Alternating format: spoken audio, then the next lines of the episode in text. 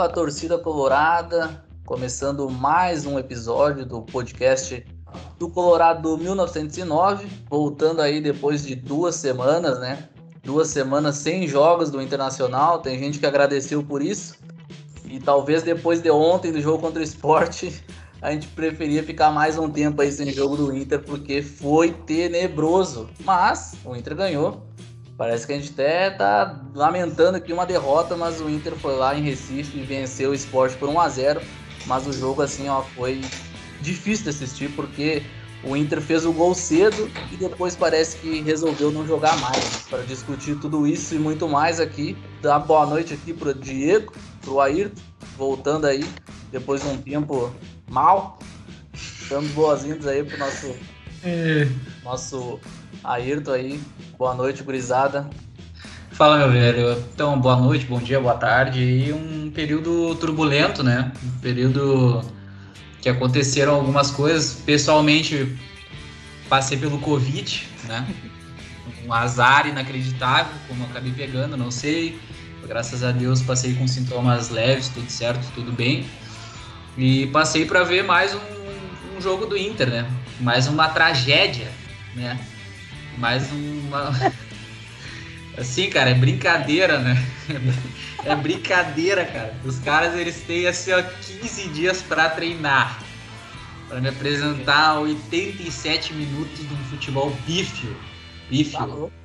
Né? Como a, gente, como a gente brinca que é uma nojeira, né? Olhar o Inter jogar. Porque, assim, é, a, a, única parte boa que dá para tirar desse jogo são duas coisas, né? O Inter não sofreu gols, né? Mais uma partida que a, def, a defesa do Inter acabou se tornando uma. Hoje em dia dá para dizer com um pouco mais de tranquilidade, digamos assim, que é mais uma solução, né?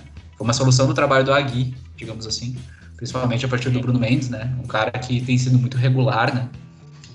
No bom sentido, porque depois a gente vai falar da regularidade dos ruins, dos ruins, a regularidade dos ah, podres ah, que são vários. E o outro ponto positivo é a vitória, né? Os três pontos que o Inter precisava conquistar. Então, tu olhando o histórico do Inter nos últimos cinco jogos, são bons resultados, porque são três vitórias e dois empates, né? Mas eu acho que cabe a gente analisar bastante a atuação do Inter, assim, porque eu acho que deixou bastante a desejar, pensando no, nos próximos jogos, o que a gente pode fazer no campeonato. Bom, boa noite, Ayrton, Giovanni, todo mundo tá nos ouvindo. Cara, acho que o Ayrton resumiu bem, assim, né? Segunda-feira, 20 horas e 30 minutos. Depois de 15 dias sem Inter. Era um daqueles jogos assim, ó, que só os guerreiros param pra assistir mesmo, porque. Bah, brabo, brabo pra assistir. E eu sinceramente não sei muito o que pensar desse restante temporada do Inter. Se a gente ainda pode acreditar que o Inter vai disputar alguma coisa, vai buscar alguma alguma coisa nesse campeonato, né? Seria uma vaga na Libertadores. A pontuação acho que vai nos manter aí nesse estado de semi-expectativa até o final do ano, porque são muitas vagas, o Inter não vai muito para baixo, consegue ganhar mesmo sem fazer muito esforço, que foi o caso de ontem, né? O time do esporte é muito fraco, né? Muito fraco. Para a felicidade de alguns que estão lá embaixo, né? O esporte realmente vai ser muito difícil escapar, porque o Inter fez um gol e depois não fez muita força no resto do jogo. Não sofreu gol, mas também para sofrer gol desse time do esporte é difícil. Né? O esporte teve lá, não ofereceu muito perigo para o Inter e o Inter também não fez muita questão. Né? Alguns jogadores têm mantido aí uma, uma boa fase. Acho que o Yuri realmente começou a desempenhar com regularidade o futebol que ele consegue, que, a gente sabe que ele pode desempenhar, né? As escapadas dele são sempre muito perigosas, ele é, é, finaliza bem, tem, tem jogado num bom nível, assim. Agora, as escolhas do Aguirre, é, olha, já me coloca assim até uma certa dúvida quanto à continuidade do trabalho dele, porque duas semanas para iniciar um jogo com Moisés e Patrick é brabo, né? E o Moisés, que o Moisés faz ainda titular do Inter? É difícil entender. É, cara, foi foi complicado assistir ontem à noite porque a gente fica na expectativa, né, de, de mudanças, porque a gente ficou tanto tempo aí sem jogos e uh, particularmente eu não, não tenha não tenha acompanhado tanto o Inter assim, ainda mais sem jogos, então fiquei bem away assim do que vinha acontecendo Mas a gente esperava, né? A gente esperava alguma mudança, principalmente no time. Na forma de jogar, não esperava tanto, porque o Aguirre definiu isso, né? Definiu o time um pouco mais reativo, né? Às vezes consegue fazer um gol em jogada trabalhada, em troca bons passes ali no meio de campo, mas a gente esperava uma mudança além do óbvio, né? Que era o Maurício no lugar do Tyson. Tyson ainda se recuperando, né?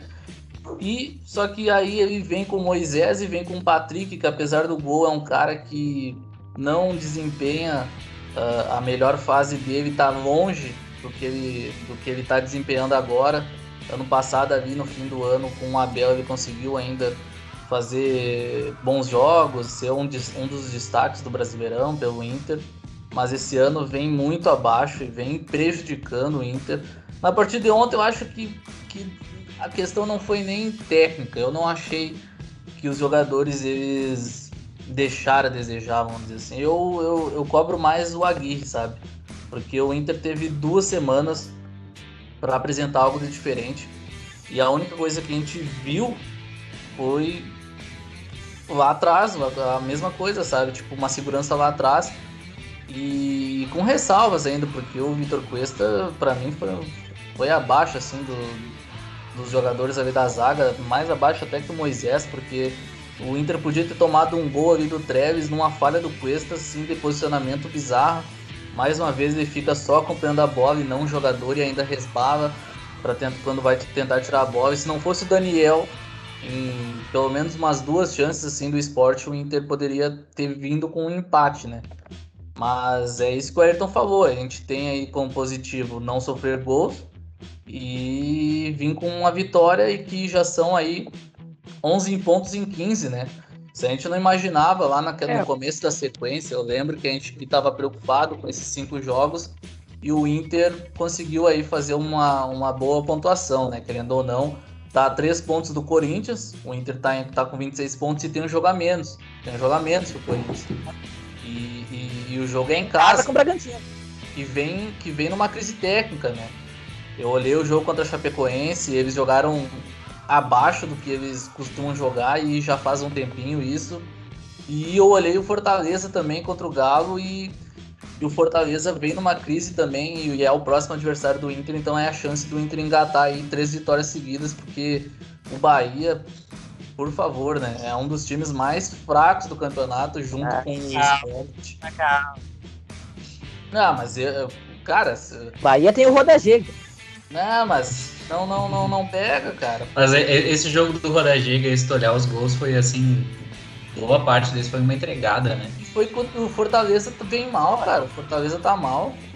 E claro, né, não vou aqui cravar que o Inter vai vencer do Bahia e do Fortaleza, mas é a grande chance de pegar e engatar uma boa sequência, né, cara? Pela primeira vez na temporada. E isso seria fazer uh, 17 pontos em 24, bah, é, é, algo que a gente não, não. Não, em 21.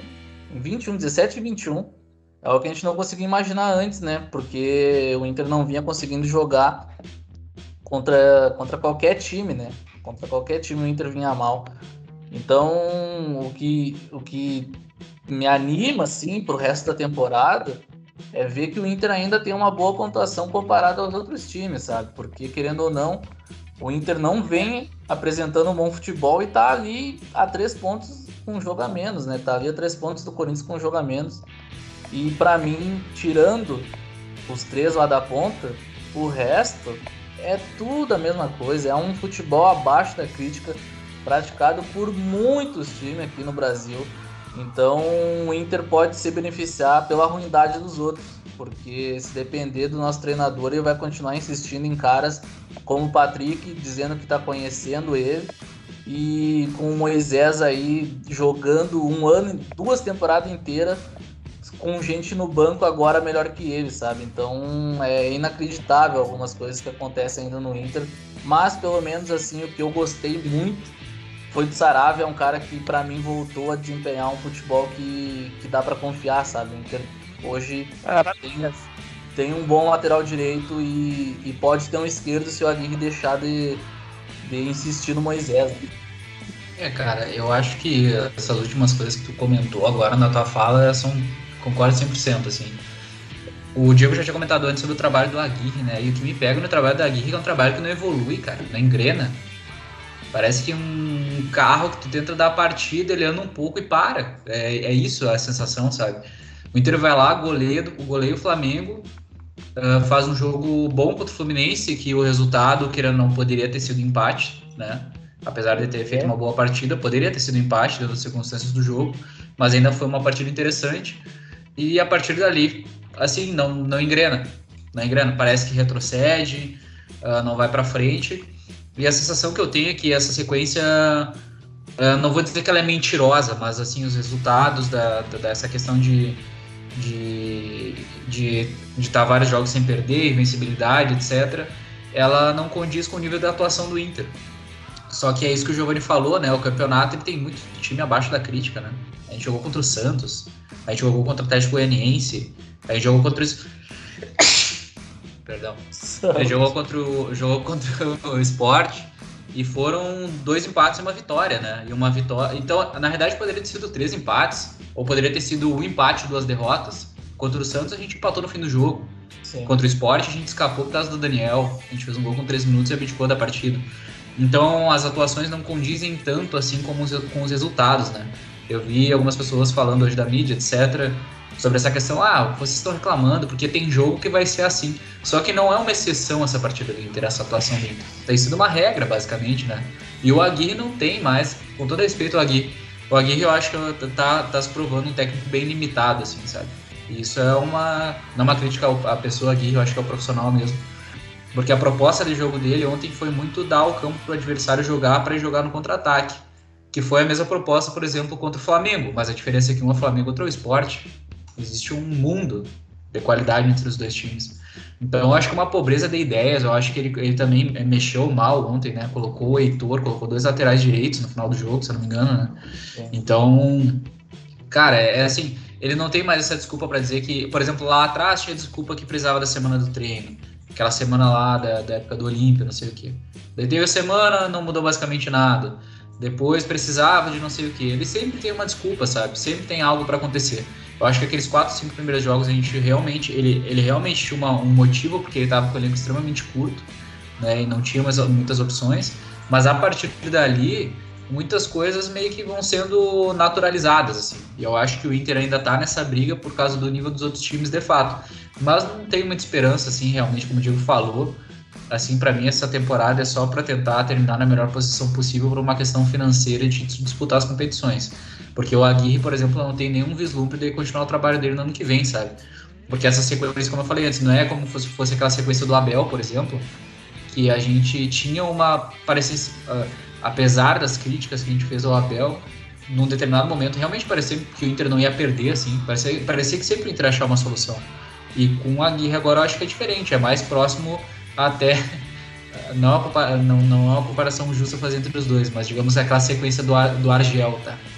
E a gente ganhava os jogos, mas a gente sabia que, tipo assim, cara, não vai levar a nada isso, sabe? Não é naquele nível horroroso, mas não dá esperança. É assim, é um time nota 6, certo? É, eu acho que é um momento certo pra gente discutir o trabalho do Aguirre, que por um bom tempo aí, desde que ele assumiu, a gente não tem falado muito do trabalho do Aguirre, é, por entender realmente que ele pegou o time em circunstâncias bem pouco favoráveis, né? Foi uma temporada muito conturbada, uma temporada assim, dá para dizer que foi comprometida por escolhas equivocadas da direção do Inter, por é, é, até o, problemas de vestiário, dá para dizer assim, é, muita lesões também, muita coisa que não deu certo, muita coisa, uma temporada realmente para esquecer como um bom tempo a gente não tinha, né? A gente teve aí um bom período que a gente Hoje a gente teve temporadas terríveis, como 2016 e 2017, ou temporadas boas para mais, né? Como brigando foi de 2018. Algo, né? É, brigando por algo, se acostumou a brigar. E esse é até um ponto que eu queria falar, assim, porque o grupo do Inter, ele se acostumou a brigar por, por, por coisas lá em cima, por estar sempre com a corda esticada, né? Como os mais velhos falam. E esse ano ano a, a, temporada foi por água abaixo muito cedo. E eu vejo que esse grupo parece que não tem muita motivação pro resto do ano. Né? O que é errado, deveria ter, deveria estar lutando.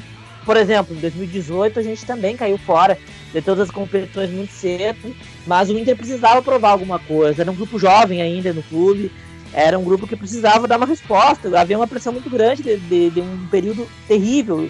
E houve uma motivação muito grande para alcançar a melhor posição possível. Foi o que o Inter fez. Esse ano eu acho que não tem essa motivação. Um grupo que já tá meio que assim, bah, sabe? Gente já brigou por títulos, não deu. Agora não tem mais o que brigar, então, sabe, vamos no automático, sabe? Eu sinto muito isso de, de alguns jogadores, é, como o Patrick, por exemplo. É, acho que a vibe geral do time, assim, o, o, por exemplo, depois daquele jogo contra o Flamengo, a gente esperava que o time ia entrar mais ligado, entrar mais firme numa sequência. A gente até viu isso contra o Fluminense, mas depois contra o Santos é, desligou muito rápido depois que fez o gol. Contra o Atlético Goianiense fez um jogo inteiro dormindo. E ontem também, se não fosse o gol, teria feito outro jogo inteiro dormindo. Então eu acho que tem muito isso também é, do grupo dos jogadores, do clube em geral. Agora, sobre o Aguirre, é verdade que ele tem um modelo de jogo e não sai muito daquilo dali, né? Não sai muito daquilo dali. É, tem que encaixar o modelo, e se encaixar, a gente sabe o que vai acontecer. Como que o Inter vai fazer os seus gols. E se não encaixar, não tem outra saída, né? Então, é um problema, e isso eu acho que é de se pensar. É de se pensar como é que o Inter vai fazer na próxima temporada. Qual que vai ser a ideia? Vai continuar com a Gig? Se vai continuar com a vai ser esse grupo. Alguns jogadores, assim, tá mais irregular pra gente que não podem continuar, né? Mas eles estão aí, estão jogando, eles são titulares. Então é, é complicado, acho que é o momento de realmente pensar o que, que vai ser o ano que vem. Porque esse ano, o que que, o que, que vai ser, sabe? Vai ser jogos como esses de ontem, como esse contra o Atlético Goianiense, talvez vão se motivar um pouquinho mais quando enfrentarem os adversários mais fortes. E vai ser isso, não vamos brigar lá embaixo. Talvez vamos pegar uma para Libertadores. Agora, é, é, esse trabalho do Aguirre que a gente quer para o ano que vem, né? Será que isso vai ser suficiente porque a gente quer ano que vem, eu acho que é, é a se pensar, né? É, cara, é, esse sentimento assim esse ano tá trazendo, fazia tempo que eu não sentia, sabe? De um, de um ano meio que largado, sabe? E... Cara, pra mim o último que foi assim foi 2013. Aquele é. Dudu. Exato, tipo, a gente vai estar tá num limbo e a gente. Na real, a gente só não tá nesse limbo porque começou a abrir 200 vagas para Libertadores. Sim, verdade. E aí a gente vai ter essa esperança, vamos dizer assim, até o fim do campeonato, porque vai sobrar tanta vaga e o Inter vai pegar uma delas. Tipo, meio que na obrigação. Então, vai ser uma temporada que, que eu também, assim, não, não, não, não vou me animar, até porque essa uh, já começou muito atrapalhada essa gestão, né? Enfim, eles estão se ajeitando na questão financeira, mas a gente tá falando dentro de campo agora, né? E dentro de campo foi uma bagunça e o Inter conseguiu jogar fora todas as competições. E nessa agora do brasileiro, a gente, mesmo que a gente tenha uma arrancada, vamos dizer assim, uma arrancada pelo menos de, sei lá, cinco jogos, cinco, cinco vitórias seguidas, nunca, nunca que a gente vai, vai conseguir tirar o título de Flamengo, Atlético Mineiro, Palmeiras, sabe? É, é, é, tu olha assim pra tabela e tu já sabe não, não tem mais graça assistir assim, o jogo do, do Flamengo, o jogo do Atlético Mineiro, porque tu sabe que eles vão ganhar, cara. E querendo ou não, isso é triste, sabe? Porque a gente não, não consegue nem brigar de, de frente com os caras, sabe? E mesmo que a gente tenha goleado o Flamengo, a gente não manteve, sabe? A gente não manteve essa sequência aí. E, e agora, talvez a gente tenha conseguido essa, esses 11 pontos agora, mas não vão ser suficientes para a gente ter um, um norte, assim, sabe? Então vai ser uma temporada que, que, sei lá, vai ser para esquecer. Mais uma temporada de transição. E só que além dessa transição, é uma temporada que, que, que a gente traz esse sentimento de novo, né? Bah, uma temporada que, que acabou muito cedo e fazia tempo que não acabava cedo. Mas dessa vez, mesmo que o Inter pega uma vaga na Libertadores, a gente vai estar com esse sentimento de que acabou muito cedo, muito cedo a temporada, não adianta. E, é. e, e, se eu fosse a direção do Inter, eu já estaria traçando pro ano que vem e estaria pensando na questão do que fazer com o treinador mesmo, porque financeiramente a gente não vai ter muito poder de fogo ainda para gastar em alguém, alguns jogadores que chegam para resolver. Então a saída é tu achar algum técnico que, que o Inter consiga pagar um pouquinho melhor e que a gente e que a gente sabe que a gente vai jogar bola, sabe? Porque o elenco a gente vai ter um time razoável e se a gente continuar jogando de uma forma razoável, aí esquece, né, cara? Esquece. Um elenco razoável, jogar um futebol razoável, não vai dar certo. Então, é, não vai lugar nenhum. É, se eu fosse diretoria do Inter, eu estaria pensando muito nisso. Eu considero o Aguirre, gosto dele, mas eu não consigo enxergar ele um algo que, que, eu, que eu consegui enxergar na, na reta final com, com o Abel e até com o Cudê lá no começo, né? A gente via assim que o Inter ia brigar por algo. E a gente pode, o Aguirre pode calar nossa boca no fim do campeonato aqui, o Inter, sei lá, não ficar em terceiro lugar no Brasileirão, mas é, a gente sabe que, é muito difícil isso acontecer. Ah, é, pá. É. é, cara, eu acho que assim, eu acho que analisando hoje o que, que eu acho que vai acontecer, eu acho que o Inter realmente vai brigar ali por um G6, G5, sendo otimista, assim, porque o Inter é muito inconstante, o Inter é um time que não engrena, se tu parar pra pensar, a atuação do Flamengo, ela foi um acidente de percurso, basicamente, né? Porque a gente vinha. A gente.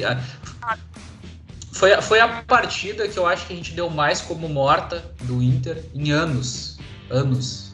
Que a gente entrou em campo sabendo que o Inter ia perder pro Flamengo. Isso eu acho que a gente não pode ignorar, assim. Que naquele momento era o que isso passava. E o Inter conseguiu. O Inter vencer já seria um, uma surpresa absurda naquele momento, né? Que a gente já tava dando a. Tanto é que a gente brincava, ah, entra com 11 na defesa, o Flamengo voando, o Inter horrível, etc o Inter conseguiu aquela vitória que meio que mudou o panorama. Mas a questão é que eu não. É, é, realmente, como vocês falaram, parece que é um grande vazio, né? Essa temporada, esse restante da temporada. Só que o que, que, eu, que eu penso? O Giovanni falou isso da transição, né? Só que a transição que está sendo proposta, que se desenha, eu vou falar hoje, ó, dia 14 de setembro de 2021. É uma transição renovando com os mesmos jogadores com o retorno do Abel. Anotem o que eu estou escrevendo. O Abel já foi demitido. O Abel já foi demitido do time dele, provavelmente não vai assumir nenhum trabalho a curto prazo. A diretoria comprou essa briga ao demitir o Abel no começo do ano e trazer o Ramires. Então, se no final do ano a gente terminar terminar no meio ali da, nessa classificação que a gente imagina, o Aguirre não deve permanecer pela qualidade de trabalho dele e vai começar a campanha para voltar o Abel. Eu acho que vai acontecer isso. É, não é o que eu não, não é assim, ó, o que eu defendo, tá? Mas é o que eu acho que pode acontecer. Porque o Inter não tem condições de contratar jogadores diferentes. Então, daqui a pouco o pensamento deles pode ser manter os principais pilares e trazer o Abel para dar uma continuidade ao trabalho que ele foi interrompido. Não sei se não pode acontecer isso. É, não, eu acho que pode também. Acho que pode ser uma coisa até é, é que cabe bem no perfil de algumas pessoas que estão ali na direção né, principalmente pessoas de linhagens políticas que não são exatamente a linhagem do Alessandro Barcelos. Até porque vai ser difícil, por exemplo, a gente olhar para o mercado e ver algum técnico que, que pode vir e eles darem uma cartada estilo Ramires, trazer um nome estrangeiro, ou trazer qualquer outro nome. Vai ser uma pressão absurda eles não trazerem o Abel de volta se ele estiver no mercado. Olha, eu, eu acho assim, ó, se fizerem isso aí, jogaram fora todo o projeto, tá? Porque as, eu entendo, o projeto é para o Inter ser sustentável financeiramente. Beleza, estão fazendo esse trabalho. Sim, venderam muitos jogadores, o, o, não fizeram nenhuma contratação é, é, maluca, não gastaram, beleza. Só que isso aí também tem que transpor no futebol, né? E uma coisa que a gente cobrou muito aqui é que a direção é, não soube fazer um projeto com etapas, né? Eles tentaram dar todas essas cartazes esse ano com o Ramires. Eu acho que não podem cair nesse erro de novo, né? Beleza, o trabalho do, Agui, do Aguirre tá cambaleando, a gente não vê uma perspectiva de com o Aguirre o ano que vem o Inter disputar o título brasileiro, por exemplo. E, mas aí eu me pergunto, isso até é um ponto que eu, por isso que eu acho que é se questionar a questão do Aguirre pro ano que vem, mas eu não decreto assim que pô, vamos precisar buscar alguém. Como eu acho que provavelmente é, vai surgir essa pressão no resto do ano, porque o trabalho do Agui não vai decolar nesse ano. Mas aí eu pergunto, tá, o Agui pode em 2022 não fazer o que o Abel fez, ou nem fazer o que o Kudê fez. Mas será que pode fazer o que o Odair fez em 2018? Não no sentido de estilo de jogo, de qualidade de jogo, porque eu sempre, sempre fui um dos críticos do Odair. Mas eu acho que o Odair, em 2018, ele fez uma coisa muito importante, que ele deu o primeiro passo de um projeto, que era tornar o Inter competitivo de novo, né? E ele conseguiu fazer isso. Eu acho que 2022 é 2018 de novo. Então tem que dar o primeiro passo. Não pode querer imaginar que em 2022 vai ser campeão brasileiro. Não vai, não tem dinheiro para isso. Aí vai querer contratar o Abel para fechar a casinha e disputar o Campeonato Brasileiro como pode. Não, gente, pelo amor de Deus, a gente tem que fazer um trabalho para longo prazo de ter condições de disputar os títulos de verdade, sabe? Vão trazer o Abel para fazer a mesma coisa que estava fazendo antes e a gente já viu que a gente não conseguiu ser campeão daquele jeito, sabe? Então, eu tô falando isso porque eu, já, eu, eu, concordo contigo, vai surgir essa pressão aí, mas o Inter não pode cair nesse erro, sabe? E ainda que se chega à conclusão que o Aguirre, pô, não vai ser suficiente nem para isso, cara, nem para dar o primeiro passo, para estabelecer as bases ali para um time que possa evoluir, então vamos buscar o treinador. Não vejo por que não buscar o treinador que seja um treinador estrangeiro, desconhecido, beleza, mas que seja competente, que se avalie bem o que, que ele pode fazer. Eu acho que a questão do Ramiz não é ele ser estrangeiro, não é nem o modelo do jogo dele. É que avaliaram muito mal o profissional o Ramiz, a capacidade dele, o histórico dele, o que ele poderia fazer no, no contexto do Inter. Avaliaram muito mal. Eu acho que outros nomes poderiam funcionar se fossem melhor avaliados. Por exemplo, o senador de Fortaleza, aí, que os caras buscaram e encaixou muito bem. Né, encaixou muito bem. Agora tá decaindo, beleza, mas é um cara que. E é sei lá, daqui coisa, né? Pois é, daqui a é. pouco até ele tá percado, vai saber. Pois é. Eu Mas, acho. É, é só para só pra comentar o que o Diego falou, é, é que eu acho que, por exemplo, para que o cenário fosse diferente da transição, a gente não poderia iniciar 2022 com as mesmas figuras, Patrick, Guerreiro. Se a gente iniciar 2022 com o mesmo time, os mesmos nomes com o acréscimo do Tyson, que foi até o que a gente pediu, né? A gente achava, tipo, ah, vai chegar o Tyson e a gente vai disputar título e chegar é, esse time para 2022, vai ter um influencer que vai fazer uma campanha absurda. Consertem o erro que vocês fizeram com o Abel. Deem a chance dele. Entende? Eu acho que a cama tá posta. Se, eu acho que para haver uma transição, é, é aquilo que a gente já falou antes. Teria que ir sendo mudado o elenco ao longo da temporada, fazer as vendas, etc. Só que a gente está vendo justamente o contrário, né? O Patrick foi um cara que renovou o contrato, o Guerreiro está sendo discutido se vai renovar o contrato ou não, o Edenilson a princípio não vai sair do Inter. Então a gente não está vendo mudanças muito drásticas nas principais figuras, né? Até sobre isso, eu já quis deixar registrado. No caso do Guerreiro, do Edenilson, eu, eu, eu dou assim, uma colher de chá. Talvez, pela circunstância, eu aceito. Agora, Patrick, Dourado, Moisés e Lindoso, esses quatro, se desses quatro, três. Não sair quatro? É, é não sair no mínimo três para o ano que vem, eu me pergunto, eu faço pergunta pro torcedor, pra direção, o que que vocês querem com 2022? Porque aí a, a torcida vai achar, não, vamos fechar o grupo, todo mundo unido, e, e com o acréscimo do Tyson, do Yuri, ou do que for, e nós vamos buscar. Vocês já não fizeram isso em 2020? Vocês já não fizeram isso em 2019? Será que vocês não conseguem olhar para o passado e aprender, sabe? Mas vai ter uma parcela que vai dizer muita coisa. Por exemplo, ah, o Inter só não foi campeão por causa de uma bola. Isso, a gente sabe que isso vai existir. Vai, vai, vai mas o torcedor tem que colaborar também. Né? O torcedor tem que colaborar. Essa frase é muito boa, né? O torcedor tem que colaborar. é verdade. Cara, vai ser complicado. Esse momento aí eu já tô vendo, cara. Isso aí vai ser, olha. Vai, é, é, o que mais certo vai acontecer é uma campanha pro Abel no Inter. Justamente porque o Inter não vai conseguir fazer tantas mudanças no elenco. O que a gente vai, vai, vai, vai acontecer, que a gente vai ver, é vai sair no máximo ali três cabeças, cara. No máximo. O resto vai estar tá ali. Porque é um time que, que se fechou, né? Querendo ou não, um grupo que se fechou. E agora o, o, o Guerreiro está sendo discutido a permanência, o Edenilson parece que fechou, né? De, não, não quer mais sair do Inter por causa da seleção. Então são coisas que vão continuar se repetindo. Só que aí o, a, a diretoria do Inter vai ter que ser esperta, cara, porque se continuar fazendo esse mesmo trabalho, eles vão se meter num buraco e vai ser difícil sair.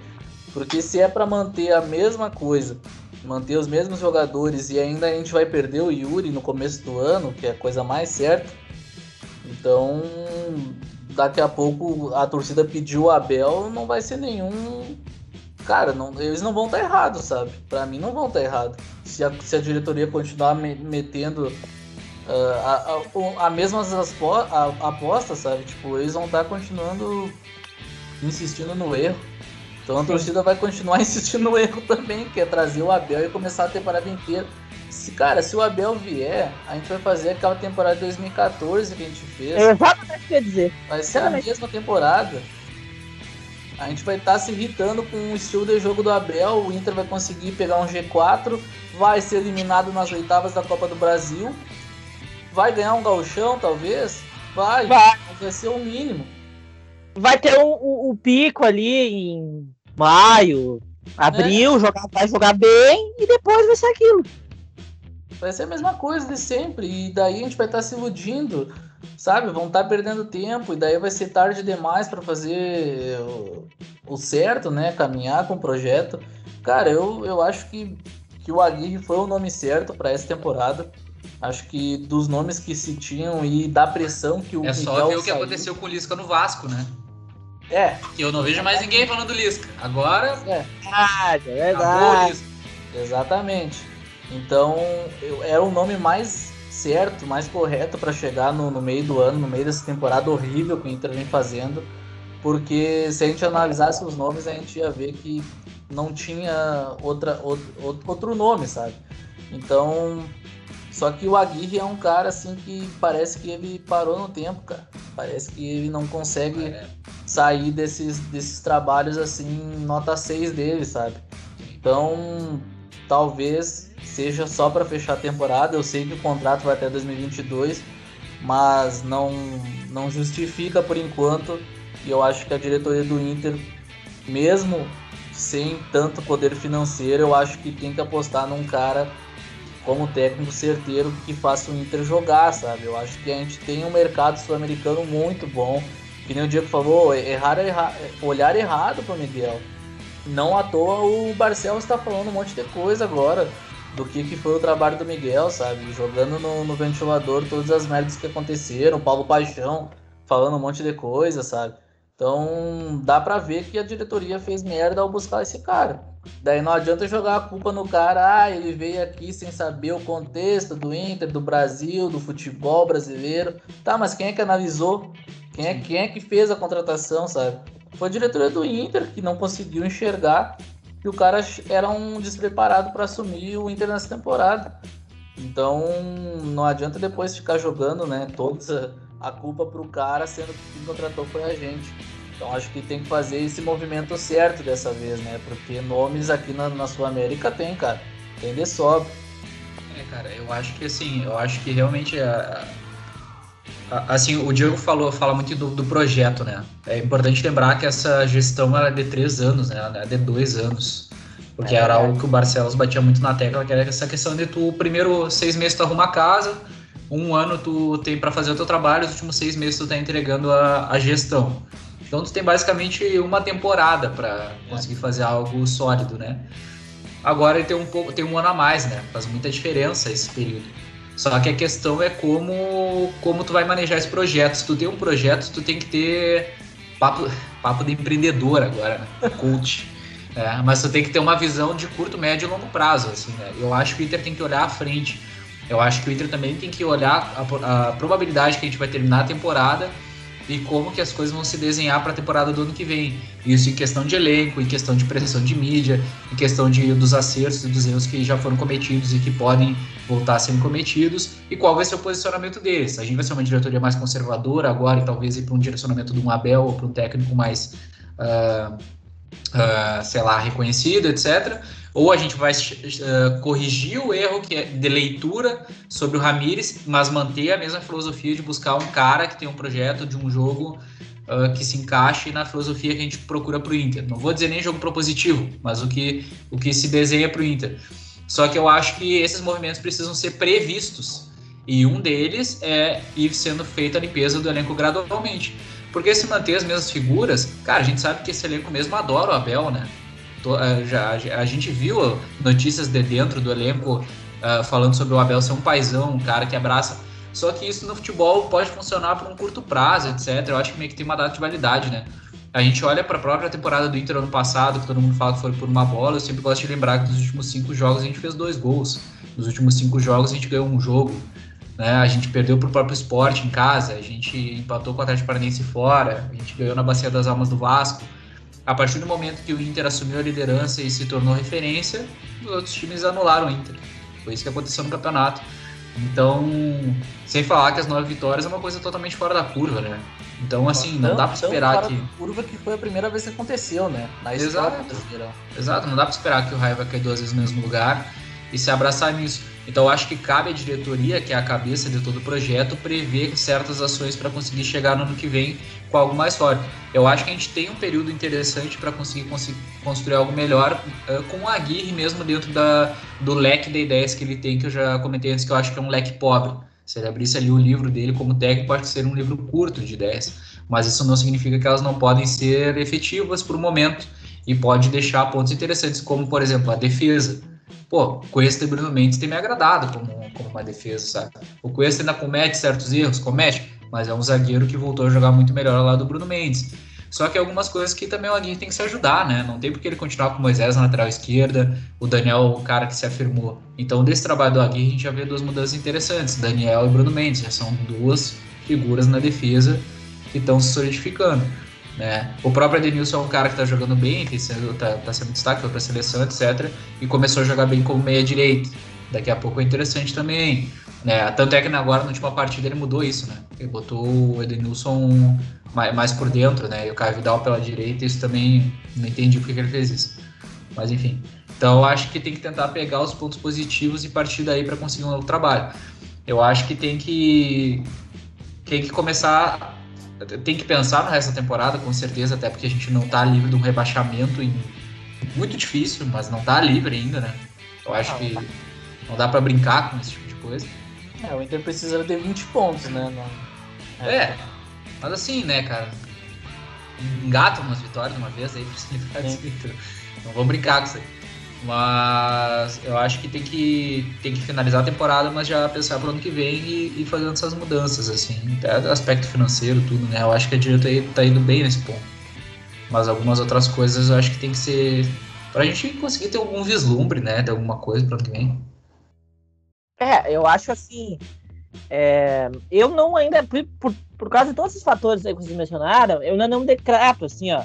Bah, vamos pensar no treinador pro ano que vem eu acho que até pouco tempo atrás eu tinha com a ideia de que não, ali tem que cumprir o contrato dele até 2022. Agora já não sei, estou em dúvida. Talvez daqui um mês ou dois eu já diga, não, vamos ter que buscar um treinador. É a gente vê que o ano é longo, né? A gente vê que é, é muito longo. É muito longo, tem todo um turno ainda pela frente. É. Campeonato. É muita coisa. Então vamos ver, eu não decreto ainda muito por causa dessas situações, desses contextos aí que vocês mencionaram.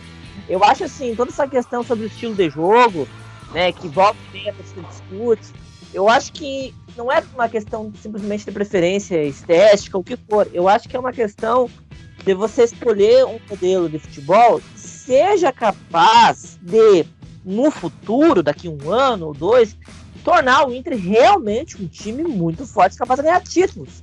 É, um, ou seja, um modelo de jogo capaz de evoluir. Entendeu? Ou que pelo menos é, traga ali alguns aspectos do time que seja capaz de evoluir e fazer o Inter um time muito forte. Por causa que, avaliando a temporada de 2022, isso é uma coisa que a direção e a direção tem que transmitir isso para a torcida também. Tem que olhar assim, gente, o Atlético Mineiro provavelmente vai estar com esse time aí. Se não trazer mais ainda, alguém mais renomado ainda para o que vem.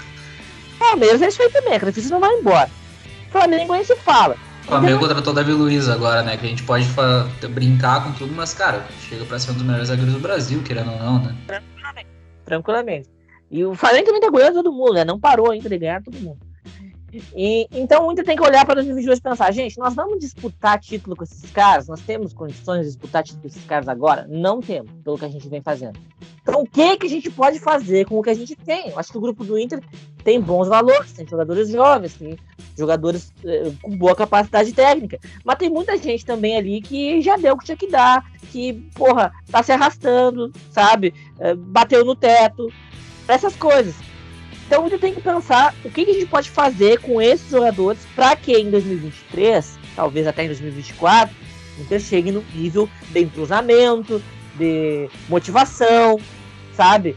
É, de padrão de jogo muito forte a ponto de ganhar títulos. Foi o que a gente já fez no passado. O time de 2006 não foi formado em 2006. O modelo de jogo que o Inter jogava em 2006 não foi estabelecido pelo Abel em 2006. O Murici começou a jogar daquele jeito lá em 2003, dá pra, dá pra dizer assim. Né? Então a torcida tem que ter isso em mente. E a gente só foi campeão assim aquela vez. Vai ser assim agora de novo. A gente não vai conseguir formar um time em janeiro e sair disputando o título em dezembro, como o Galo fez agora. Entendeu? Não vai fazer isso. Sabe? E, e até melhor que não consiga fazer assim, porque o modelo que a gente vai fazer construir longo prazo vai ser sólido. A gente olhar para 2006, o time de 2010 não jogava de forma tão diferente do que 2006, do que 2008. Os princípios ali, a organização era parecida, com peças diferentes, com treinadores diferentes, mas o modo de jogar não era tão diferente. Era um time de, de muito combativo, com uma defesa forte, com bola aérea forte. Tudo isso deu frutos até 2010. Então tem que ter isso em mente. Sabe? Eu penso assim, o Aguirre, realmente, o leque dele é curto. Mas talvez, para um começo de trabalho, pro Inter ganhar o Gauchão de novo, pro Inter apresentar algumas coisas que podem ser evoluídas e melhores depois, pode ser suficiente. Eu ainda acho que pode. Mas vamos ver. Eu acho que até o Abel poderia ser suficiente. Só que o problema de trazer o Abel, eu acho que é apostar de novo no casamento dele com esses caras aí desse vestiário. Agora, se fosse para trazer o Abel e vender o Patrick, vender o Dourado, vender, mandar embora o Lindoso e fazer o contrato de um ano com a Bel, assim, eu até, até poderia aceitar, sabe? Mas não, não, não seria para isso que ele viria, né? Ele ia vir é, para ser campeão brasileiro, para ganhar, ou sei lá, para ganhar Libertadores, isso que iam vender pra torcida.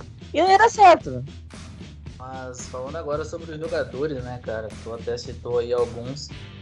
Tem dois né, que estão em final de contrato, que é o Moisés e que é o Lindoso, né? E o Lindoso, apesar de que ele virou titular simplesmente do nada, né? Há exatamente cinco jogos, né? O Lindoso virou titular. O contrato dele termina no fim do ano e eu, cara, não vejo motivos para renovarem com o Moisés, com o Lindoso, né? Renovar com o Lindoso e contratarem o Moisés. O Moisés custa 3 milhões, cara por que, que tu vai gastar num cara que nem novo é, né? Se fosse um jovem ainda, que a gente visse um, um futuro, ainda assim depositaria ali 3 milhões. Mas é um cara que veio já de graça pro Inter. O Inter não tem a, não, não, não tem a obrigação de comprar ele, né? É um cara que encerrou o contrato e tem que. E, e pode ir embora. O Bahia também já encerrou o contrato com ele. Ele vai ficar livre no mercado. Por que, que o Inter vai ter que desembolsar 3 milhões? Sabe? Por que, que o Inter quer comprar esse cara? Por que tá pensando em comprar? Eu não, não consigo explicar, sabe? Se ele fez 10 jogos bons na temporada, nessa, é demais, assim, sabe? Eu não Pera Desculpa, cortou. Quem que tu tá falando mesmo?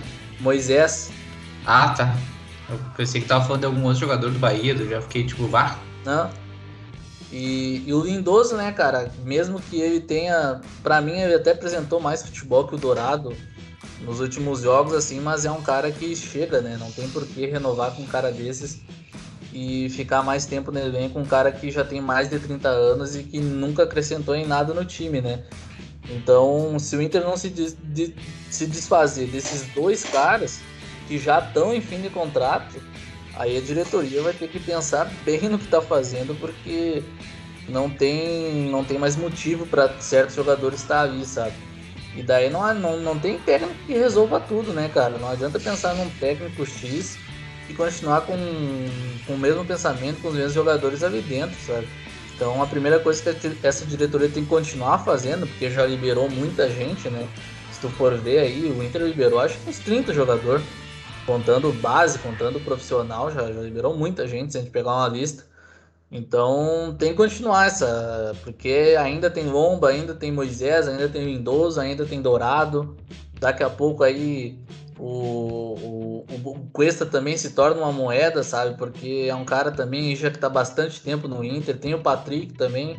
O Guerreiro é um cara que não dá assim 100%.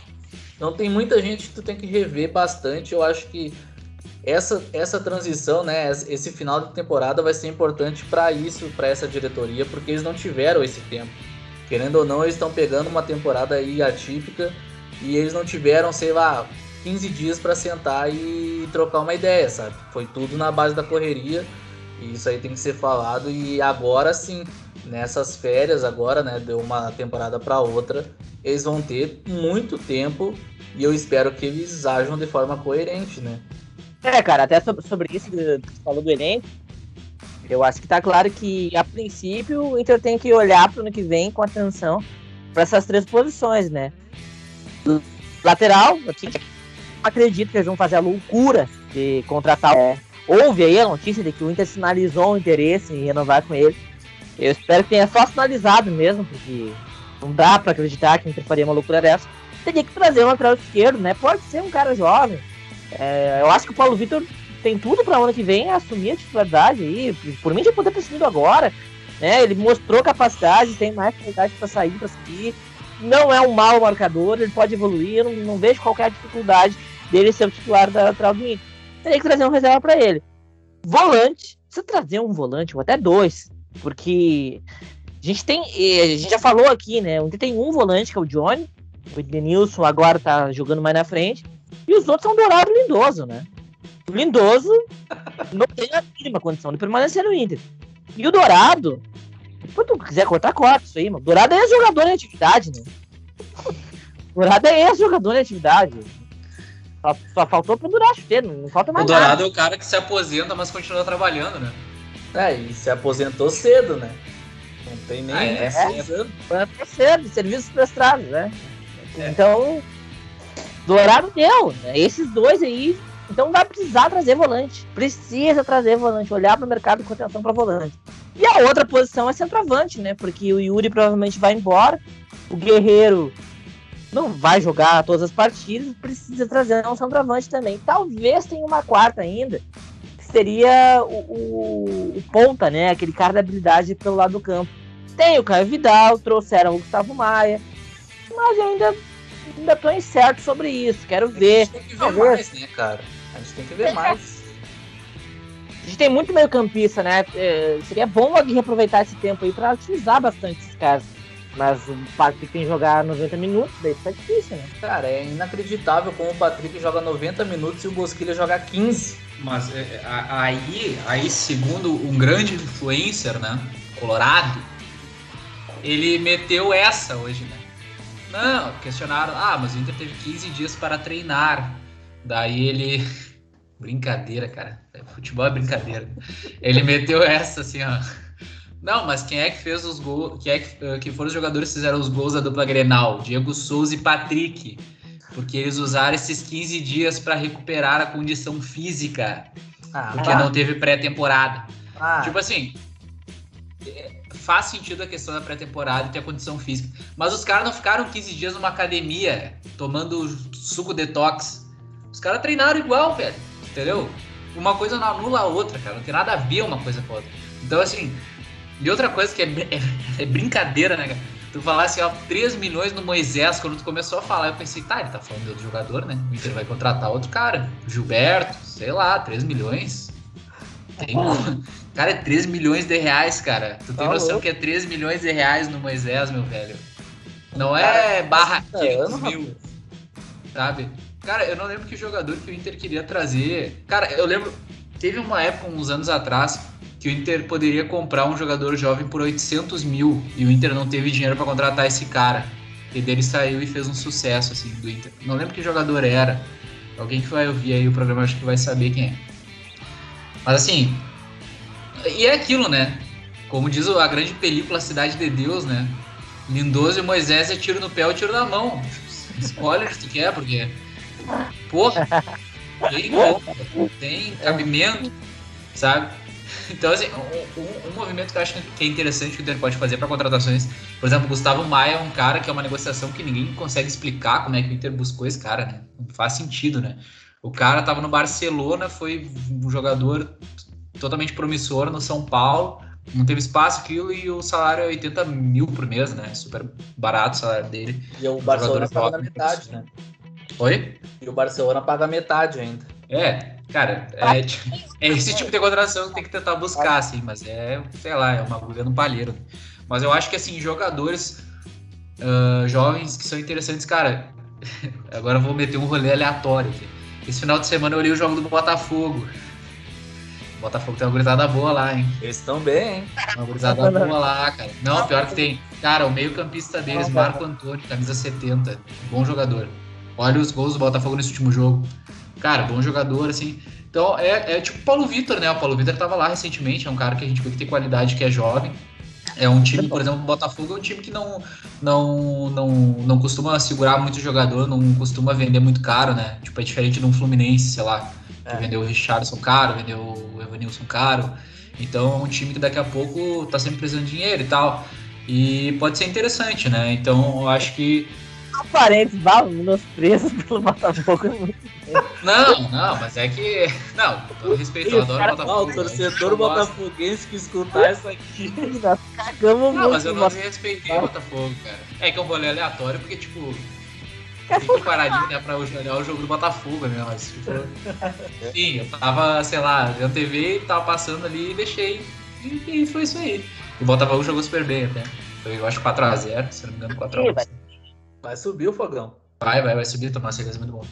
Mas eu acho que é que assim, é para essas funções, por exemplo, o volante, como o Diego falou, é, até a gente tinha comentado o próprio Fluminense, né? A gente falou o André, né, do Fluminense. Acho que são, são jogadores assim que podem ser interessantes. E sempre lembrando também, a, a gente, o Giovanni bate bastante essa tecla que às vezes é muito difícil negociar com o Ceará, Fortaleza, né? Mas eu acho que são times, por exemplo, o Ceará estava numa, numa crise, né? Querendo ou não Daqui a pouco sobe um Fernando Sobral, um cara interessante. Né? Então acho que a diretoria do Inter tem feito boas movimentações, né? Trouxe o Gustavo Maia, trouxe o Kaique Rocha, que é um zagueiro que eu nunca ouvi falar, mas não quer dizer muita coisa, né? Então é, acho que é cara. Eu acho que realmente, como o Diego falou, né? Dois volantes tem que conseguir, tem que liberar todos aqueles nomes que ele falou antes. Um lateral esquerdo seria interessante. Eu não aguento mais a gente falar aqui que tem que liberar Moisés Dourado Lindoso, velho. É, é assim, eu dou uma colher de chá ainda, digamos, porque como tu falou, né, essa diretoria não teve tempo de fazer isso no começo do ano, numa pré-temporada, né, então isso realmente tem que se analisar e dar esse desconto. E por outro lado, também conseguiu liberar um monte de jogador, né, é, por exemplo, até o Galhardo, que foi pro Celta de Vigo, deu uma declaração maravilhosa dizendo que vai encerrar a carreira lá. Meu Deus. É, o, cara não, o cara jogou, acho que um jogo. O vai, cara tá emprestado. Ah, aqui, o cara ficou encantado pela cidade de Vigo. Brincadeira, cara. Então, cara, o futebol proporciona, né? O futebol. Não, o futebol é foda, né? É, é foda, cara. Assim, ó. Falaram a cidade se apaixonou por de Não, cara. É aqui que eu vou aposentar. É, tô fechado ah, com o Cudê e deu, não acabou. Não só vai se aposentar lá, como ele aposentou o Cudê lá, né? Não, porque eu vou treinar com o Cudê é. pro resto da minha vida. Uhum, exatamente, meteu essa, né? Que bah, vou.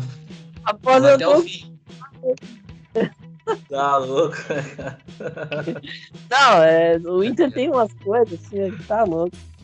Não, e cara, olha, eu vi eu, hoje também no programa esportivo aí famoso, né, da, da grade tradicional do brasileiro, uh, falaram de brincadeira sobre trazer o Daniel Alves, né? E. Oi? O Inter? O Inter é, do. Ah, é, tipo assim, falaram de brincadeira assim, ah, tem um lateral direito no mercado que interessante, Daniel Alves, não sei o quê. Vou falar brincando, né? Porque, pelo amor de Deus, né? Eu não sei se vocês viram o vídeo do Barulos falando sobre o Daniel Alves. Muito bom. Ah, mas com certeza vou ver agora que começamos. É, muito bom. Ele caga em cima do Daniel Alves. Ah, não, tem que ser louco pra, pra, falar isso. Cara, o Daniel Alves. O Inter botaria o projeto todo no lixo, né? Esquece. Não, e daí e daí o influencer desse falou: Não, que hoje o Heitor é melhor que o Daniel Alves. é. Daí abriu, né? Abriu os portões do inferno. É. Mas os caras não conseguem ficar sem falar uma merda, né? É, é o que dá audiência, né? É isso aí. Não adianta. Eu acho, eu, eu, acho que tem, tem bons nomes, assim, pro Inter olhar pra essa parte de, de volantes, assim. É, uhum. até volantes que acabaram saindo do Brasil uh, há pouco tempo atrás, assim, tipo, eu lembro do Pituca do Santos. Eu não sei. Sim, sim, sim. Como é que ele tá agora? É um cara bom, assim. É, é um jogador interessante. Assim. Acho que ele tem que olhar para os caras assim, sabe? Não vai também trazer umas apostas que o cara nunca ouviu falar, um guri de 18 anos, sabe? Eu acho que para volante, que é uma posição que tem que vir para ser titular, tem que ser um jogador um pouquinho. É. é. É. E como o Gilmar falou também, tem muito jogador no, no elenco do Inter que o Inter pode usar como moeda de troca, né?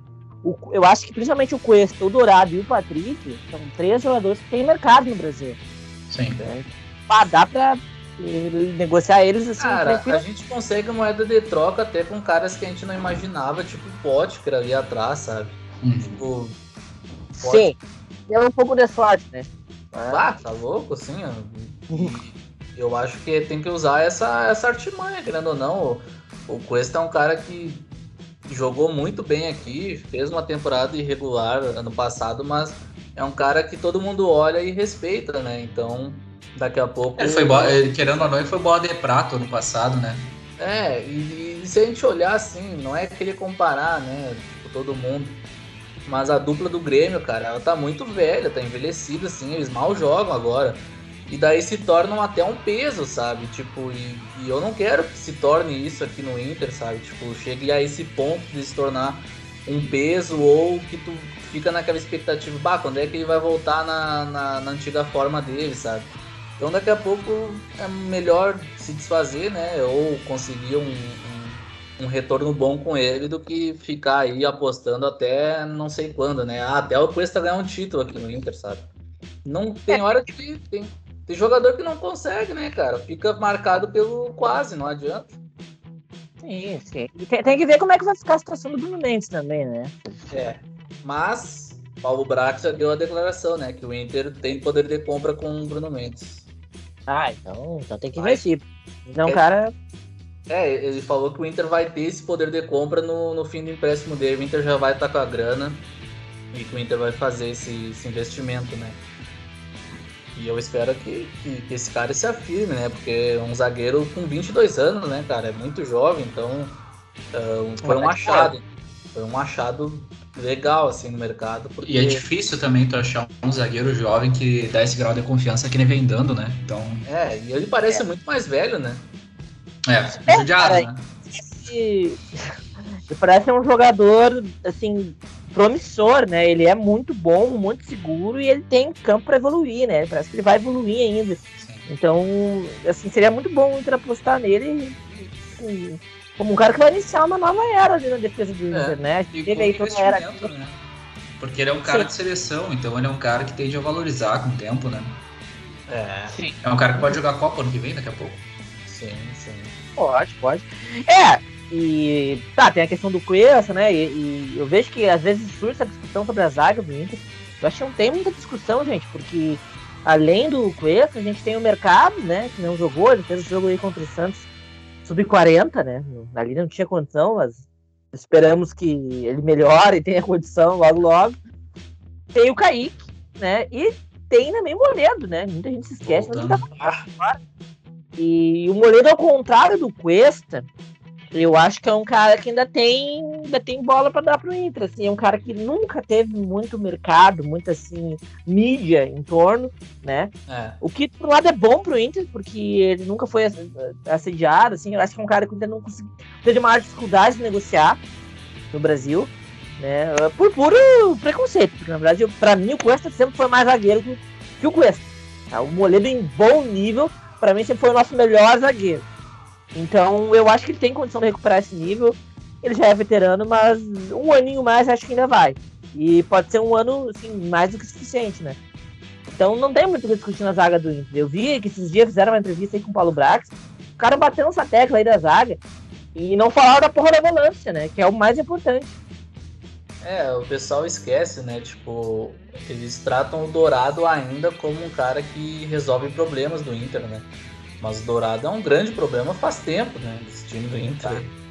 É. Não, e tu sabe que tem uma coisa que o Diego falou agora, e era algo que eu tava pensando esses tempos, que eu acho que o Flamengo teve um grande acerto nisso, que é tu ter jogadores de qualidade excepcional para nível de Brasil, mas que não chamem atenção no mercado externo. Eu acho que o Flamengo tem isso. Eu acho ah, que o é. Flamengo é. tem esse tipo de jogador. Por exemplo, o Bruno Henrique foi um cara que foi buscado no Santos. Só que ele é um cara mais velho, então por, por mais que ele seja muito bom, a, a chance de ele ser negociado para fora é muito menor e a chance de ele ser negociado com o mercado interno é pequena. Então o mercado que ele pode ir é para uma China ou uma Arábia. Sim. A maioria dos é. jogadores do Flamengo são assim. Por mais que o Gabigol seja mais novo, ele meio que já se queimou lá fora. Então não vai mais. Não vai mais. Então eles conseguem manter um elenco de muita qualidade durante muito tempo também. Claro que tem toda a questão financeira. Arrascaeta, né, cara? A Arrascaeta hoje é titular do, do Uruguai. Sim. E ele não vai ser vendido para Europa.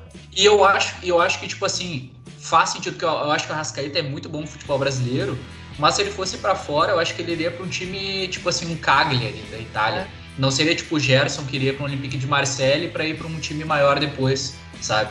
Eu acho que por questão de perfil de jogador. Aí eu acho que os gringos estão moscando, né? O que é bom pra nós. Óbvio, sim, sim, sim, sim. É que eu acho que o Arrascaeta também ele joga numa função mais que o cara tem que ser um pouco mais diferenciado para vir buscar ele, sabe? Tipo assim, no sentido de. É um meia, né? O cara. Não, não, ele joga como 10 no Uruguai, né? Digamos assim. Então tem que ser um cara que tem que ser um pouco mais excepcional ou mais novo, tipo Claudinho.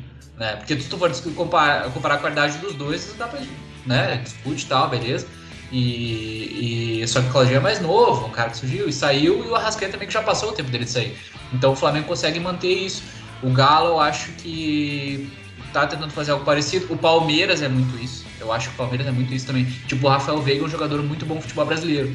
Mas ele é um cara que poderia jogar na Europa? Até poderia. Mas ele não é um cara assim, bah, diferenciado que vai ser pra Europa. E eu acho que o Inter. Eu acho que o Inter tem jogadores assim que são interessantes. Tipo, o Maurício, apesar de ser novo, ele teria mercado também. Mas, tipo, o Bosquilha é um cara que a tendência é que não saia mais se ele começar a jogar bem. Sabe? O Tyson, né? Que já falou. O foda que me preocupa no Tyson é aquela entrevista dele dizendo que ele ia jogar dois anos no Inter, né? Porque um ano já foi. Então. Sim, é, já foi, é. Ah. Mas eu acho que, que é importante, assim, o Inter mesmo, quando teve aquele time vencedor em 2006, eram jogadores nesse perfil, né? Jogadores muito bons no futebol brasileiro, mas que não tinham mercado no exterior ou que estavam voltando, né? Sim, é, eu acho que tu tocou num ponto aí muito certeiro, porque o Galo e o Flamengo, eu acho que tem um pouquinho de diferença, porque o Galo ainda busca uns caras muito jovens, né? Sim, Arana Zarate, é um cara jovem, o é. Savarino é um cara jovem, já tá na seleção. Então são caras aí que daqui a pouco vão ser vendidos, né? E o Palmeiras eu vejo isso quando eles buscam, sei lá, o, um, um, lateral que nem foi o Vinha e o cara com 20 anos de idade jogou um ano aqui no Palmeiras já foi vendido, sabe? Ele tá jogando bem na Roma, tá? É. Tá jogando bem na Roma. Então, ainda tem essa diferença de Palmeiras e Galo com o Flamengo. O Flamengo ele vai nos caras já que vão dar resultado e que não vão ter procura do mercado. Não vão. Quem é que, é. Quem é que vai ser vendido desse time do Flamengo? Tanto é que, por exemplo, assim, é mais fácil vender o Pedro do que qualquer um dos titulares. Sim, exato. É, eu acho que o Ayrton foi num ponto aí muito bom. Eu acho que a dire... eu espero que a direção do Inter tenha essa visão que o Ayrton teve agora para formar o time do Inter. Tem que ter esse tipo de visão, tem que ter esse tipo de leitura pro mercado. Não adianta ficar lá no scout lendo as estatísticas dos caras e não ter esse tipo de visão. Porque, assim como o Flamengo, o Inter precisa formar um time base. Precisa formar um time. Né? O Flamengo também tinha esse problema, tava buscando um time. E o Flamengo formou esse time quando buscou o Everton Ribeiro, quando buscou o Arrascaeta, o Bruno Henrique, o Gabigol, que eram caras de uma idade boa, consagrados, que não tinham mercado lá fora, mas que, na verdade, em termos de qualidade, eles têm qualidade para serem vendidos lá para fora. Sim. Só que, por questões de mercado, a Europa não vem buscar esses caras, né? Sim. Porque o futebol europeu vem buscar aqui fora só jogadores muito jovens, é, é, jogadores que eles acham que podem talvez virar super estrelas lá fora ou evoluir muito. Eles não vêm nesses caras de 25, 26 anos que estão no seu auge e que, na verdade, são jogadores que têm qualidade para jogar nos times deles. É, o Rascaíta poderia jogar tranquilamente um Everton, por exemplo, sabe? Ou no Lazio, poderia ser titular tranquilamente num time desse. Mas a e o Everton não vão buscar o Rascaeta, por causa da idade dele, ou sei lá, por que mais. Então o Inter tem que ter esse tipo de visão, porque senão o Inter fica numa encruzilhada, que é buscar só os muito novos, os muito desconhecidos, né? Ou então, ah, a gente não tem condição de buscar os consagrados. cara, a gente tem que pegar o meio termo. Né? Que é o cara que tá afirmado, que é muito bom e que não vai ser uma super estrela da Europa. É, tem que ir nesses caras. Eu acho que o Galo, o Galo, ele, ele não teve essa visão do Palmeiras. Ele vai ou nos muito novos que podem ir pra Europa, tipo o Zarate pode ir pra Europa ainda, acho que tá São Farino, podem ir pra Europa, sabe? Ou pega já os mais velhos, já consagrados graça, tipo o Hulk, Diego Costa. É que já estão vi o, o Palmeiras. O Palmeiras também um pouco disso, assim. Se bem que o Palmeiras tem o Dudu, né? O Rafael Veiga, como tu mencionou, o Luiz Adriano. O Luiz Adriano é um cara que já vem da Europa. É, os, é, os Scarpa e o Rafael Veiga são bem esse perfil também que tu mencionou, né? O Palmeiras me lembra mais aquele perfil do São Paulo, um pouco, daqueles anos vencedores que eles iam pegando bons jogadores de times menores, assim. Porque se tu pega o Scarpa, ele era um cara bom, mas estava no Fluminense meio em desmanche. Tu pega o Veiga, tá no Atlético Paranaense. A grande contratação mesmo do Palmeiras, para pensar, basicamente foi o Luiz Adriano durante um, um período ali, né? Porque o próprio Gustavo Gomes foi um cara que, tipo assim, tudo bem, veio de fora, um baita zagueiro, mas ninguém conhecia ele, né? Sim. Sim. É, mas até sobre isso do Palmeiras, a gente tem que lembrar como que eles fizeram esse time que se tornou vencedor. Para mim, um ponto de, de ruptura assim, no Palmeiras foi quando eles trouxeram o Dudu. Ah, sim, e o Dudu, sim era esse exatamente esse tipo de jogador que a gente está falando. Um jogador com uma idade boa, não era velho, uhum. com muita qualidade. O Moisés também, meio campo. O, exato. E aí acho que já o, o, Moisés já era um cara desconhecido que eles buscaram também. Sabe? Esse tipo de jogador. E aí, claro, surgiu o Gabriel Jesus, cara da base. O Inter tem que ter essa visão.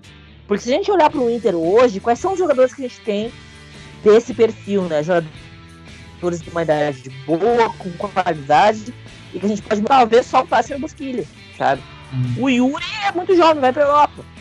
Uhum. Né? O Palácios, o Maurício, também acho que são muito jovens também, acho que tem mercado para pra Europa. Daqui a pouco eles começam em 2022 muito, muito bom, e no meio do ano eles estão indo embora. Né? Uhum. Então, tem que buscar esse tipo de jogador. O, o jogador que eu mencionei, o Tuca, né? Eu não, não sei como é que tá fazendo o Tuca, como é que ele tá lá fora. Mas é um cara que assumiria bem a volância do Inter, eu acho. Se jogasse que ele jogou no Santos. Esse tipo de jogador que o tem que buscar pro ano que vem, sabe? Tu vai buscar um 5 com 18 anos, com 19 anos? Cara, vai. É uma aposta, né? Tu pode queimar o Uri e tal. Não vou cobrar que ele vai assumir ali a 5 do nosso multicampeão Rodrigo Dourado, né? Então, tem que ser esse tipo de jogador que o tem que buscar, né? É, eu acho que esse é o ponto, né, cara? Eu espero que a diretoria ouça esse episódio, porque em termos de contratações aqui a gente acertou todas, né? A gente tá buscando por eles. é, cara, eu ia comentar só assim, nessa janela do Flamengo mesmo, vocês lembraram, no início do ano o Flamengo traz é, a movimentação no Flamengo é uma coisa que seria muito difícil do Inter fazer porque o Inter não tem dinheiro, né? Então o Inter não tem como ir no Santos e tirar os dois melhores jogadores do Santos, como o Flamengo fez, que era o Bruno Henrique e o Gabigol. Mas eles eram o Bruno Henrique e o Gabigol desequilibrantes como no Flamengo? Não eram. Mas eles eram jogadores muito bons. Né? O Bruno Henrique teve uma carreira interessante fora do Brasil. O Gabigol a gente sabia que era um bom jogador, mas até tinha problemas mais extra-campo, digamos assim, é, de não imagem e tal. O Flamengo foi atrás do Pablo antes, né? Do, do é. Eu vi essa é. daí no Twitter hoje, né? A culpa do Flamengo tá assim hoje em dia porque não liberaram o Pablo para eles antes. É foda, né? Mas daí o Flamengo traz, na, daí, traz junto, acho que o Felipe Luiz, ainda na metade do ano que traz o Gerson, o Rafinha e. Mais o Diego Alves, eu acho. Ou o Diego Alves é no começo e o Felipe Luiz é depois. É, então o Diego Alves é no começo do ano. O Inter não, não tem dinheiro para fazer esse tipo de movimentação. Mas eu acho que o Inter tem condições de fazer movimentação nos jogadores bons e em outros times, né? O próprio Santos, um cara que eu não vejo ninguém falar, é um cara que tem bola. Ele é mais velho, Sanches.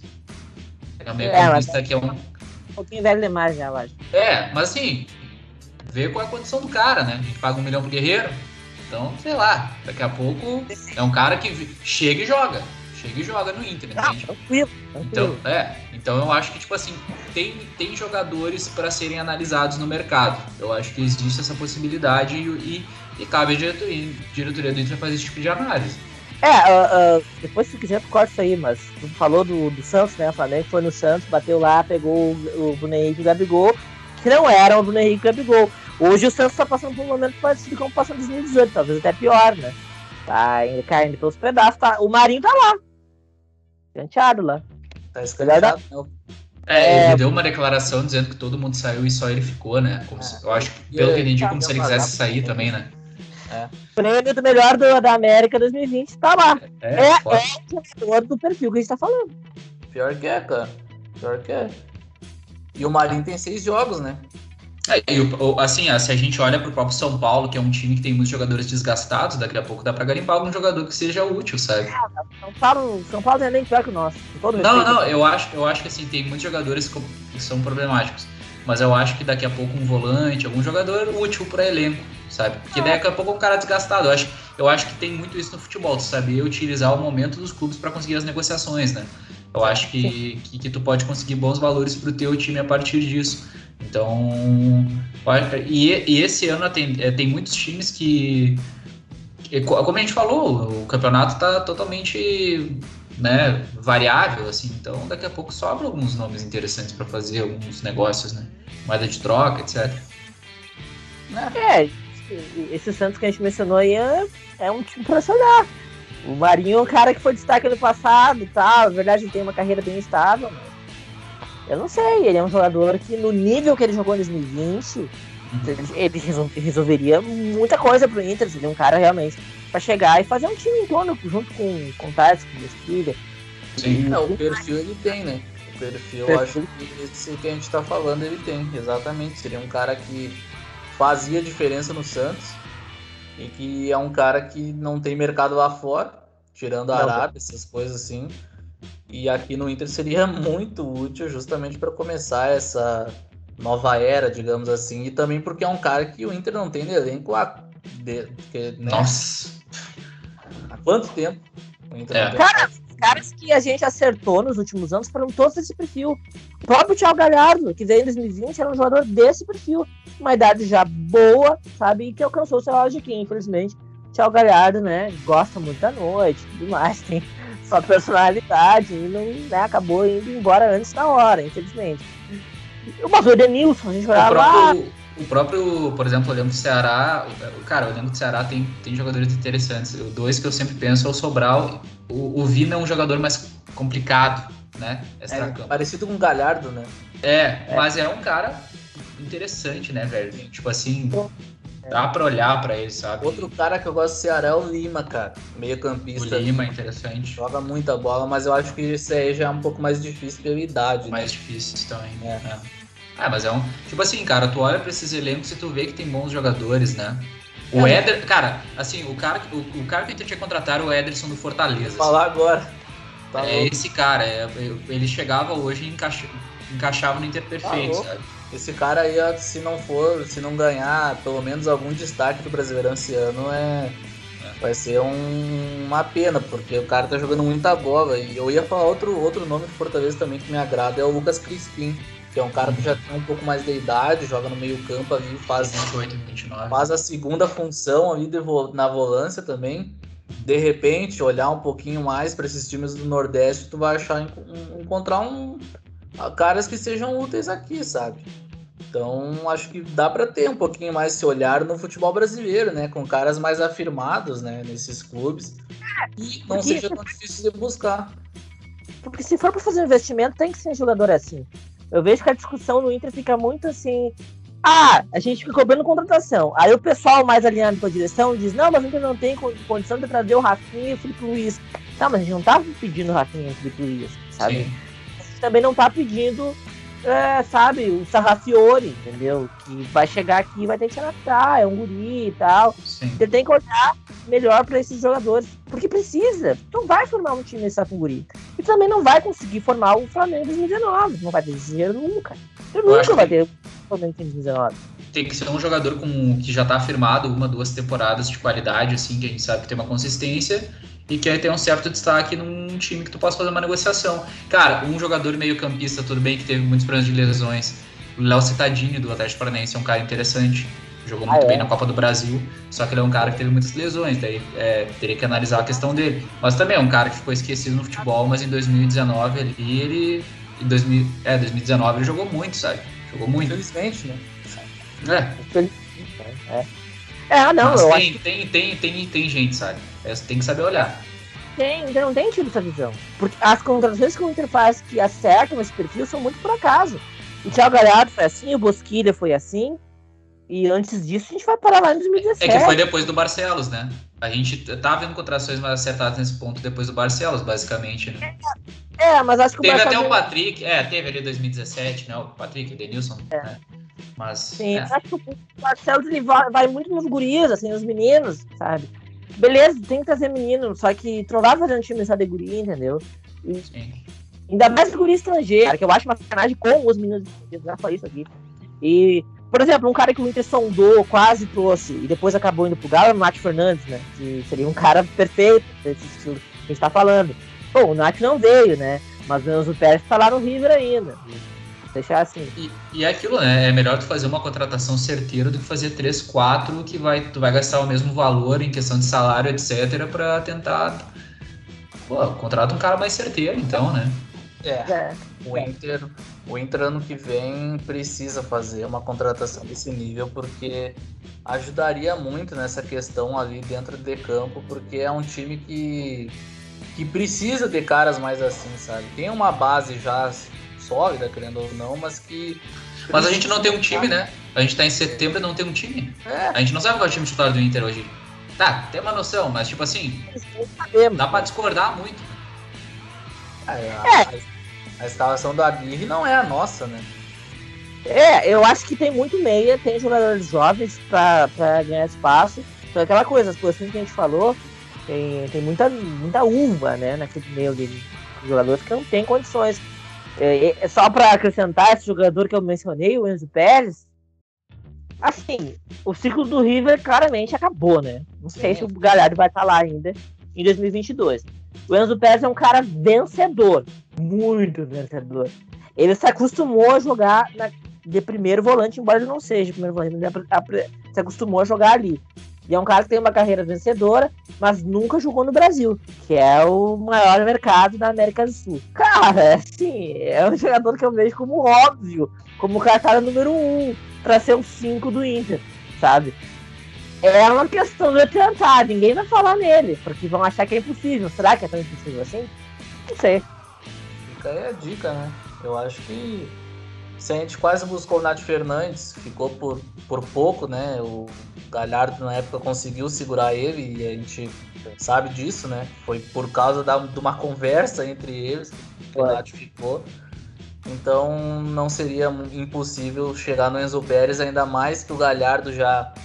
Acho que já anteciparam bastante isso aí. O Galhardo fica até o fim do Campeonato Argentino, que é uma meta dele, né? Sair como vencedor do Campeonato Argentino, que é uma coisa que ele não ganhou ainda. É, então, acho, acho que facilita as coisas, né? Não tendo o cara. A camiseta do River.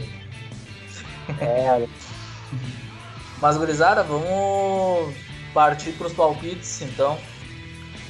Do fim de semana contra o Fortaleza. Joguinho às 11 da manhã, hein? Sábado ou domingo? Domingo. domingo. Pro público que tá meio desatento aí, vai acordar meio tarde no domingo, 11 horas da manhã, joguinho entre Fortaleza e Beira Rio. Quanto? Olha, pra mim, 11 horas tem que acordar cedo, né? Acordar 11 horas da manhã pra ver o Inter. Vamos lá, né? Olha, 2x1, 2x1 pro Inter, vence. É, eu acho que. Seu otimista aqui, 3x1 pro Inter. Eu, eu tinha apostado no empate, né? No último episódio que a gente falou a gente deu palpite, né? Eu apostei em quatro pontos. Ganhava do esporte e empatava com Fortaleza. É verdade. Se o Aguirre entrar do mesmo jeito que foi contra o esporte, nós, vamos, nós vamos empatar com Fortaleza. E vai ser um empate frustrante daqueles assim, ó, gols 49, 1 a 1 Pior que é. Então, eu, eu, eu peço aos deuses do futebol que eu esteja errado. Que eu intervença esse jogo. Ó, mas se isso acontecer, na segunda-feira já é assim, ó. Um, um alvoroço de Abel Braga, Abel Braga, Abel Braga. Eu achei, eu achei que até tá demorando para começar esse alvoroço aí. Porque a partir do momento que o Abel foi demitido, eu pensei, pá, pronto. pronto. Tá até demorando. Não, só, só queria fazer. Só queria fazer um parêntese que eu sentei a chinela no Inter o programa inteiro pra meter um 3x1 no fim, né? Totalmente baseado em nada. Torcedor é foda, né? Baseado em nada. Mas assim, ó, cara, o Inter vem numa sequência aí sem perder faz tempo já, né? A última derrota Ah, do não Inter. pego, cara. Não, não, doido. só. Você pode jogar, rapaz. Como é que vai perder? Ah, tipo assim, ó, cara, a tendência da gente tomar gol desse jogo é muito grande, apesar do que eu comentei da, da defesa do Inter antes, porque o time do Fortaleza é um time que tem uma qualidade ofensiva grande, apesar de estar numa decadência. Então, É assim, É, o Pikachu vai fazer um gol, né? eu acho que, que, que, que o Inter vai tomar e vai fazer. Então, eu, eu espero que não seja empate, mas eu acho que vai ser empate. Mas eu- o que eu ia falar é que o Inter vem numa sequência sem perder. Eu acho que isso ajuda a não ter essa campanha pro Abel ainda, porque o Inter ganhou ah, do Flamengo por 4 a 0 e depois meteu mais 4 no Fluminense. Isso, isso deu uma, né, uma, uma moral pra Gui, querendo ou não. sim. É, esse 4x0 deu umas. Deu uma imagem que, querendo ou não, tá até. Não que tá até agora, assim, mas tipo. Ainda tá, tipo assim, tá, tá muito vivo, né? Tipo, a gente vê o Flamengo goleando. Pá, a gente goleou. Sim, cara. Cara, foi. É, vamos ser bem sérios aqui, cá entre nós. Ninguém sabe o que aconteceu naquele dia ali, né? Né? Cara, Aí foi isso que eu falei. Hoje em dia a gente Baixou olha, olha com uma visão 60, muito diferente do que foi no momento, cara. A gente, a gente, se a gente pegar o programa pra que a gente gravou antes, a gente tava falando, cara, o Inter tem que entrar pra não tomar goleada. E, e não era nem derriada, era desespero. Todo mundo É. apostou derrota. Todo mundo, todo mundo. E era natural que o Inter ia perder esse jogo. assim. Não, é, é, eu acho assim, quando a gente ganhou, a gente pensou, né? Bah, agora o Inter mostrou sua força, né? Ah, não tô cagando ninguém. Não engata, não engata. Ninguém sabe o que aconteceu ali. E o Flamengo ganhando todo mundo como quer. Ganhou agora o Palmeiras, que é um adversário em tese, né? Michael comendo a bola. O Inter é sempre É. assim, né, cara? Essa, as nove, nove vitórias em sequência aí do Abel, ninguém sabe como é que aconteceu também. E, É verdade. é, o Inter vai enganando, vai É um Mumba meu boi fudido, né? e nós vamos caindo nessa, tá ligado? É foda, cara, porque, tipo assim, se tu pega até 2019 mesmo, ali, Copa do Brasil e tal, a gente teve uma sequência boa na semifinal, mas daí também chegou na final e, sabe, tipo, não, não consegue manter uma consistência de trabalho durante muito tempo, é muito defase, assim, o time vive muito Nossa, defase. consistência que teve foi a do Odaíra, de 2018. Eu acho que a metade de 2019 foi o auge do trabalho do Odair. Inclusive, eu até recomendo. eh, O Odair deu uma entrevista muito boa no Vozes dos Gigantes. E que ele fala isso, que em 2019 ele esperava que o Inter desse um, um passo acima no seu futebol. E chegou a dar em algumas partidas. Só que não foi consistente, né? Logo caiu de novo. Sim. Não, é bem boa essa entrevista mesmo. Até dá pra ver, assim, que ele fala bastante, né, do ponto que a diretoria não oferecia o que ele queria, né? Ele queria mostrar um pouco mais, mas ele não, a diretoria não, não, não dava suporte, né? E a gente vê o elenco ali da final da Copa do Brasil é tenebroso, né? E tentam levantar que o Inter de 2019 perdeu aquele título de maneira inexplicável. Ah, eu já vi no Twitter com nostalgia de 2019, rapaz. Mas pelo Ah, amor de Deus. Aquele jogo contra o Cruzeiro foi a maior enganação, cara. Tipo, o Inter fez 3 a 0 O Cruzeiro já tava na decadência, né? Só que o Cruzeiro Tá. tava mal e o Inter. Os 11 do Inter eram ok. O problema era quem entrava depois. O, o melhor momento do Inter, e eu falo, o, o jogo contra o Nacional da Sim, Libertadores, o Nacional foi ali, hein? foi o ali melhor jogo do Inter desde 2015. Eu falo isso. Não teve nenhum jogo do Cudê que foi melhor que aquele. Não teve Até nada. porque eu- Até porque o, contra o Flamengo a gente fala que foi um confronto difícil, mas foi difícil muito mais porque o Inter voltou vivo do Rio, né? Sim. Então, tipo, foi muito mais por causa disso do que, sei lá, equilíbrio do confronto realmente. Assim, o Inter voltou vivo do Rio e fez um jogo franco aqui, né? né? Aquela bola inexplicável do Nico. né? Ninguém esquece daquele print. Aí, é, Foda. não- não- Cara, é isso aí, né? é, que voltou de Champions agora, futebol europeu, sei lá, sabe? Teve qualquer outra merda. Sempre assim. Cara, esses 15 dias foi assim, ó, a questão do futebol foi uma tranquilidade, cara. Tu acompanhar o esporte como um amante do esporte a melhor coisa que tem. podia ficar assim até fevereiro. Né? É foda, cara, é foda. Estresse atrás do estresse, né? Mas. Cara, só Pelo menos seja assim. Não, só o último comentário. E o caso do da Anvisa no jogo do Brasil, imagina o Edenilson ali, né? Brasil e Argentina convocado. Chega a Anvisa, né? Não vai ter jogo. Não, é isso, Inacreditável isso aí, né, cara? Ah, cara, é isso histórico. aí, cara. Histórico isso aí, cara. Tá louco, cara. Os caras são foda. bicho. Isso, né? Bah, hoje eu me cansado. Bah, vou entrar, né? Aos 35 eu jogar 10 minutinhos. Ei, Brasil e Argentina, meu sonho e tal. Que teu sonho, que? Então vamos fechar então, gurizada. Aí, Fechar esse programa porque segunda-feira promete. Voltaremos com um empate ou com uma vitória. Tenho certeza que o Inter vai nos decepcionar. Exatamente. É, cara, mas é isso, né, cara? Se o cara espera coisa boa, o Inter traz coisa ruim. Se o cara espera coisa ruim, vai e surpreende ainda, né? Uhum. É, é verdade. Contra o Flamengo, o Inter lá, ninguém esperava, né? De repente, agora o Inter consegue engatar aí umas vitórias, mas muito difícil. É aquilo, né? Como tudo na vida, faça sem. sem. Né? sem projeção, mas sem expectativas, né? É, sem criar expectativa, Não né? cria expectativa. Vai de coração aberto pela experiência. É uma sequência de casa, pelo menos. Né? É, O Inter não. O Inter tem duas vitórias em casa, né? Retrospecto. Tá louco? E acabou. Aí matou. Aí matou, aí matou. Duas vitórias em casa. Argumentar com isso. Não ganha ninguém nem em casa. É brabo, chefe. É brabo. É foda. Mas vamos lá. Que o Inter vence e que o Grêmio perca mais um jogo. Tamo... É. E amanhã tem mais, né? Amanhã tem mais Grêmio. Ah, é, estão tentando. Tão... Ah, tem isso aí, o Grêmio né? vai entrar com o time reserva, né? É. Diz que, diz que vai dar uma, um bolo nesse jogo aí. Estão É, querendo a anular. estratégia deles é entrar em campo pra tentar ganhar na justiça depois, né? Diz que o agregado, se der, se der menos que 10, estão comemorando. Não, hoje estavam discutindo assim, tipo, ah, porque o Grêmio tem que entrar em campo porque se der WO, a justiça vai considerar mais o WO do que o- a questão da torcida e tal, não sei. Eu não sei qual a opinião, assim, fa- falando sério, não sei qual a opinião de você sobre a torcida, mas eu acho que por questão de bom senso não deveria ter justiça, né? Não deveria ter justiça. Não deveria ter torcida, né?